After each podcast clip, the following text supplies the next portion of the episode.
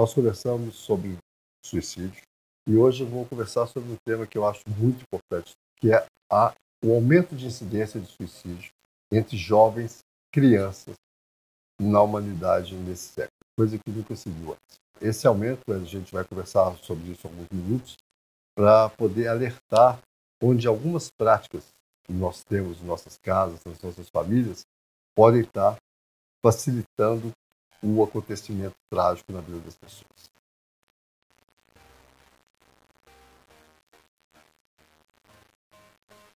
Como já falei nos vídeos anteriores, a gente já falou de do excesso de exposição à luz durante a noite.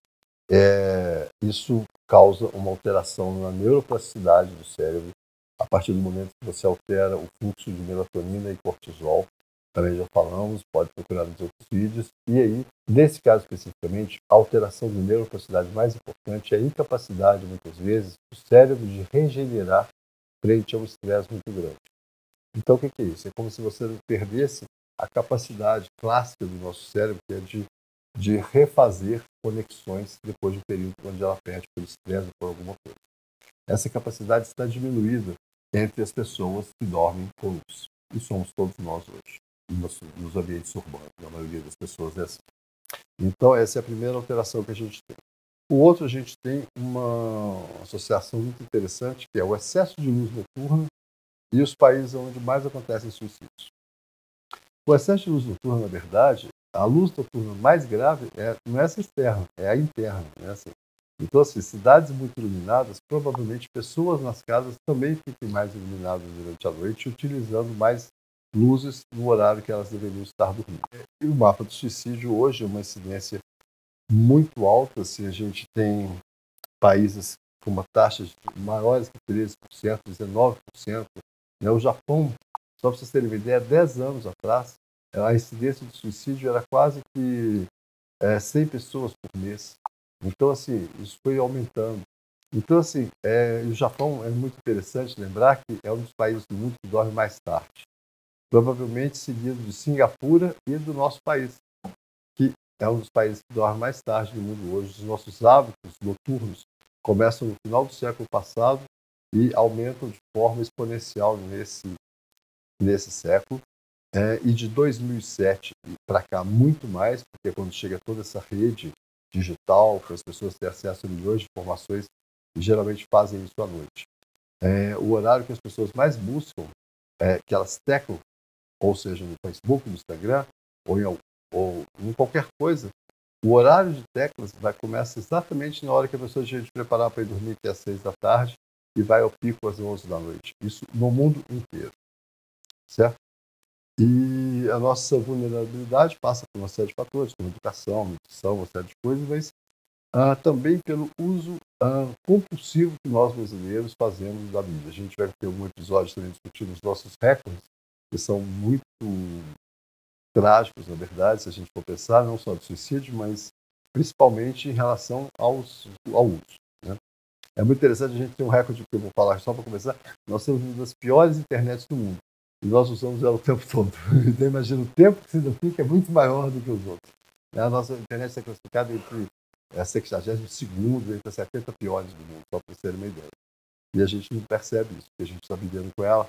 E o mais interessante que eu acho nesse gráfico do, do aumento de incidência é que tem uma coisa que eu, não encontrei muitos especialistas falando disso. Agora que tem começado a discutir essa questão, é que o Brasil, o México e a Colômbia são países com uma violência contra jovens e adolescentes das mais altas do mundo. A taxa de morte de adolescentes no Brasil é assustadora.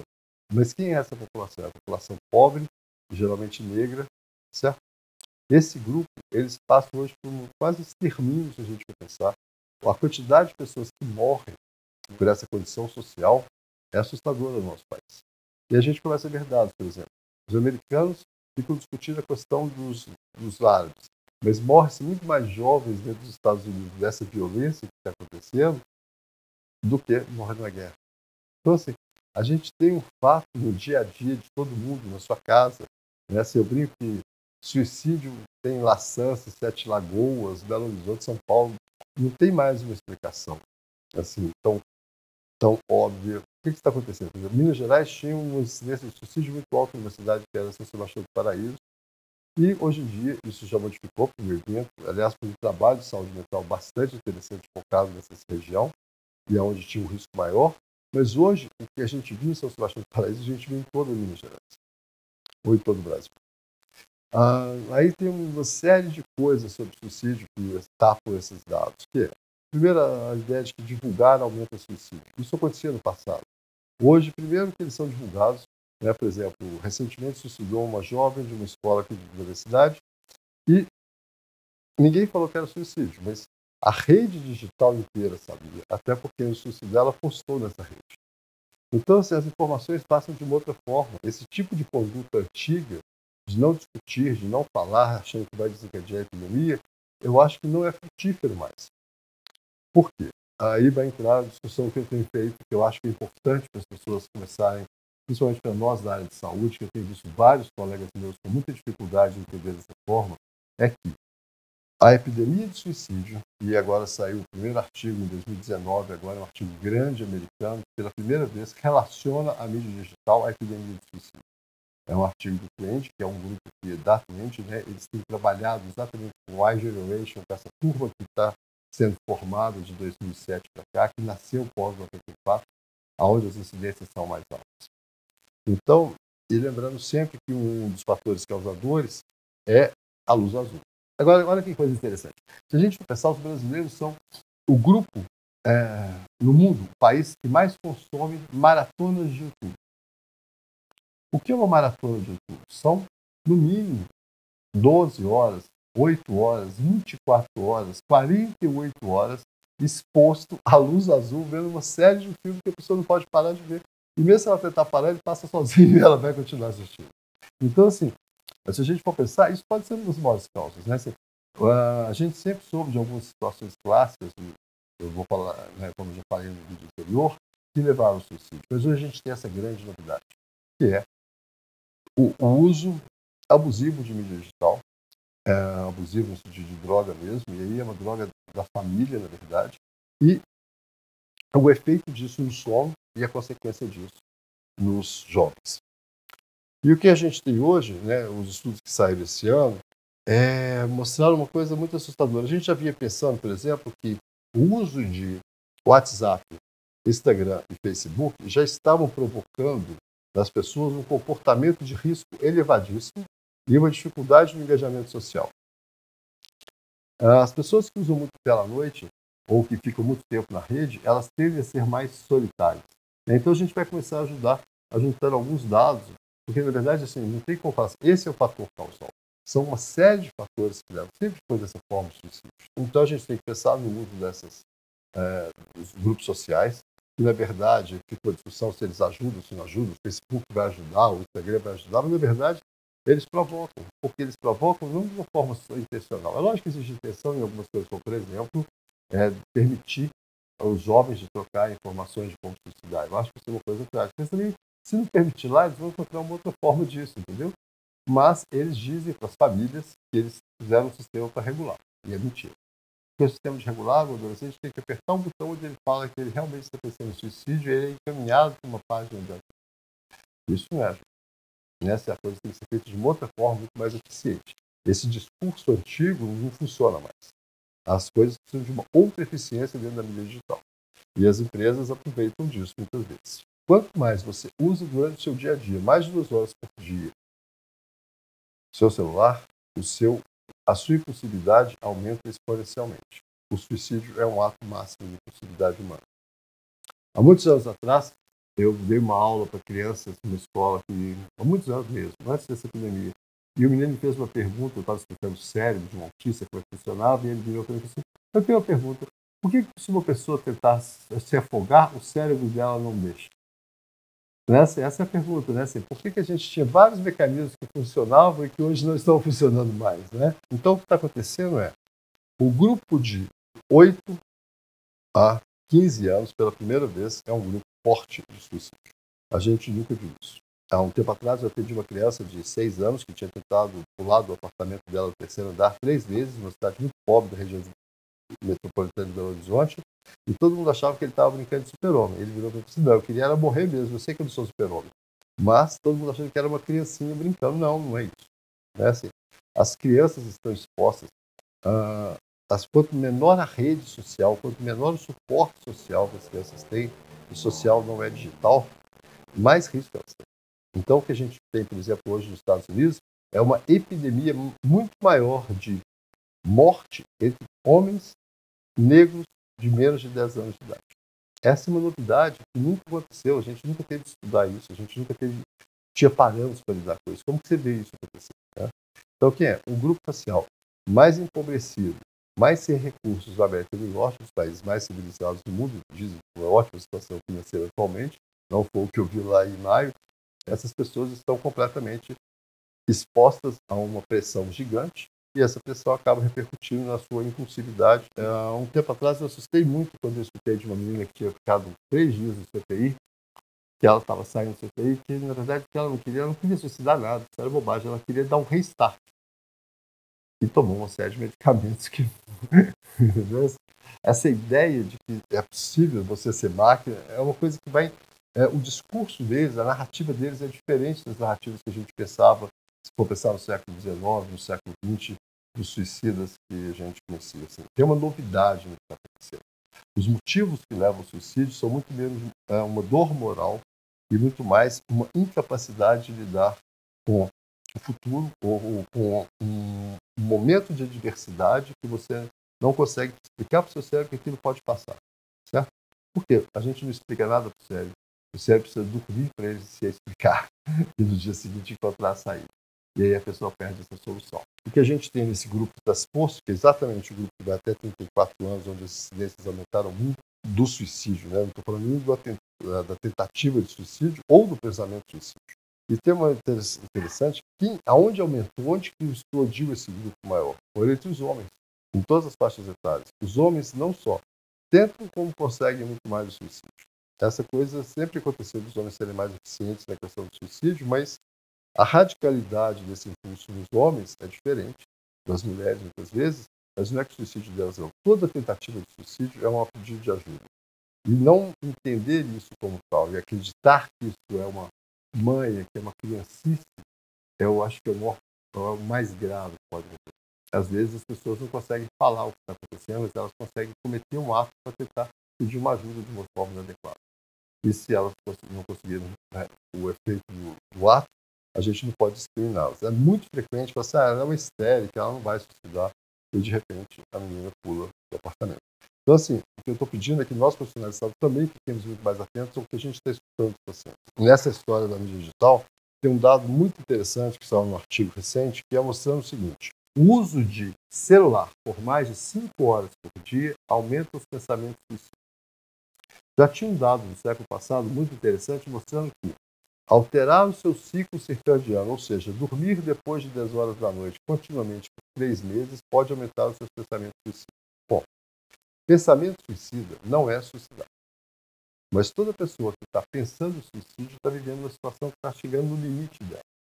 O que está acontecendo hoje é que os jovens que estão treinados na mídia, que jogam, ficam no Instagram, essas coisas, eles não têm tempo de esperar as coisas acontecerem. Então, o sofrimento agudo pode ser um sofrimento real aquilo que as pessoas não têm menor valor, para ele tem um valor muito grande. Ser excluído do grupo de quatro grandes amigas porque tomou bomba numa escola, hoje em dia pode ser suicídio. O sistema educacional, muitas vezes, a, quando vê as crianças em crise, em época de prova, acredita que elas não vão se estudar. Hoje o risco tem muito mais chance de acontecer. O que a gente está lidando é com um nível de formação muito alto, mas sem uma capacidade de tirar as próprias ideias disso ou de construir soluções nisso. Né? Na verdade, a capacidade de construir soluções diminui também quanto mais se usa o celular, que é a inteligência artificial. Então, a gente tem uma combinação de fatores. Né? Assim, e aí, o terceiro fator é o uso de máquinas, né, celulares, computadores, iPads, aumenta a impulsividade. Aumenta a impulsividade, você tem pensamento de suicidabilidade e a sua vida não está bem. A saída pode ser o suicídio. Então, o que está acontecendo hoje, tá, essa, essa explosão de suicídio, na verdade, é um conjunto de fatores novos que a gente ainda não tem. Não dá para a gente recorrer a alguns teóricos antigos sobre suicídio, porque o que é novo. E a gente precisa é, se adequar. Escutar a pessoa que está tentando suicídio é fundamental. escutar o jovem que está dizendo sobre isso é fundamental. Mas eu, por exemplo, eu tenho perguntado para os meus.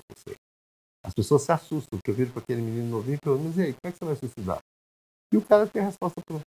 Eu penso, mas é sempre a mesma? Porque uma das coisas importantes é, quando o pensamento suicida é recorrentemente a mesma forma, e principalmente se for uma forma razoavelmente eficiente, a gente tem que tomar mais cuidado. Né? Assim, a presença de armas de fogo em casa sempre foi um fator desencadeante no mundo inteiro, desde, né, desde que se inventou arma de fogo. Mas hoje esse risco é muito maior. Então, assim, né, a maioria dos homens que se suicidam em arma de, com arma de fogo são arma de fogo. Então, facilita, de uma certa forma, o momento de acontecimento. E o dado que eu acho que assim, a gente não pode deixar de falar é que esse artigo da Reed é bárbaro, porque é o seguinte: nunca se teve tantos jovens de 18 anos estressados num coorte gigante que acompanha a população desses jovens na Califórnia, nos Estados Unidos. E de 2005 a 2017 é exponencial o crescimento de estresse ou de distress, na verdade, que é essa sensação de que as coisas não estão funcionando bem. Nunca essa fase mais né? Se a gente fosse pensar no pessoal que foi para as festas hippies nos anos 70 e tal, estaria tão estressado e sofrendo tanto. Sofrendo por vários motivos. Sofrendo por falta de perspectiva, sofrendo porque não acredito que tem soluções rápidas, sofrendo por é, N coisas. Por quê? A capacidade corporal biológica do cérebro das pessoas foi alterada porque elas não dormem. Então a capacidade de encontrar saídas diminuiu. É isso que a gente tem que entender. Ah, e tem um outro problema quando os médicos vão tratar. Muitas vezes se dão medicamentos que as pessoas dormem, mas não dormem. O que quer dizer isso?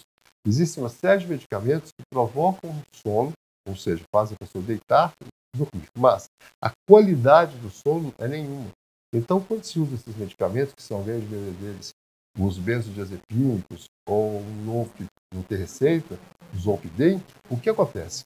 Essas pessoas tomam remédio, deitam e acham que dormem, mas elas não dormem porque o sono não completa todas as fases, ela não consegue repor a serotonina que ela precisaria para o dia seguinte, nem a dopamina. Então, assim, o que a gente está vendo é que muitas vezes as próprias condutas médicas, no sentido de ajudar, podem atrapalhar por falta de conhecimento das estruturas desse medicamento. Porque se alguém fala que isso é bom, vai vir, não, vamos estudar qual é o medicamento, se é bom mesmo, entendeu? Assim, essa realidade é super importante nesse momento. Né? O medicamento mais usado para insônia no Brasil hoje é o medicamento que não dá sono. Ele faz a pessoa dormir só. Mas dormir, que eu falo, ter sono é ter as fases do sono na hora correta e no dia seguinte ser acordado bem disposto, certo? E com capacidade de retomar a sua vida e de recompor. Gente, eu sei que o assunto não é muito feliz, mas é inevitável falar dele. Infelizmente, no meu consultório eu falo disso umas três a quatro vezes por dia, entre os dez pacientes que eu atendo.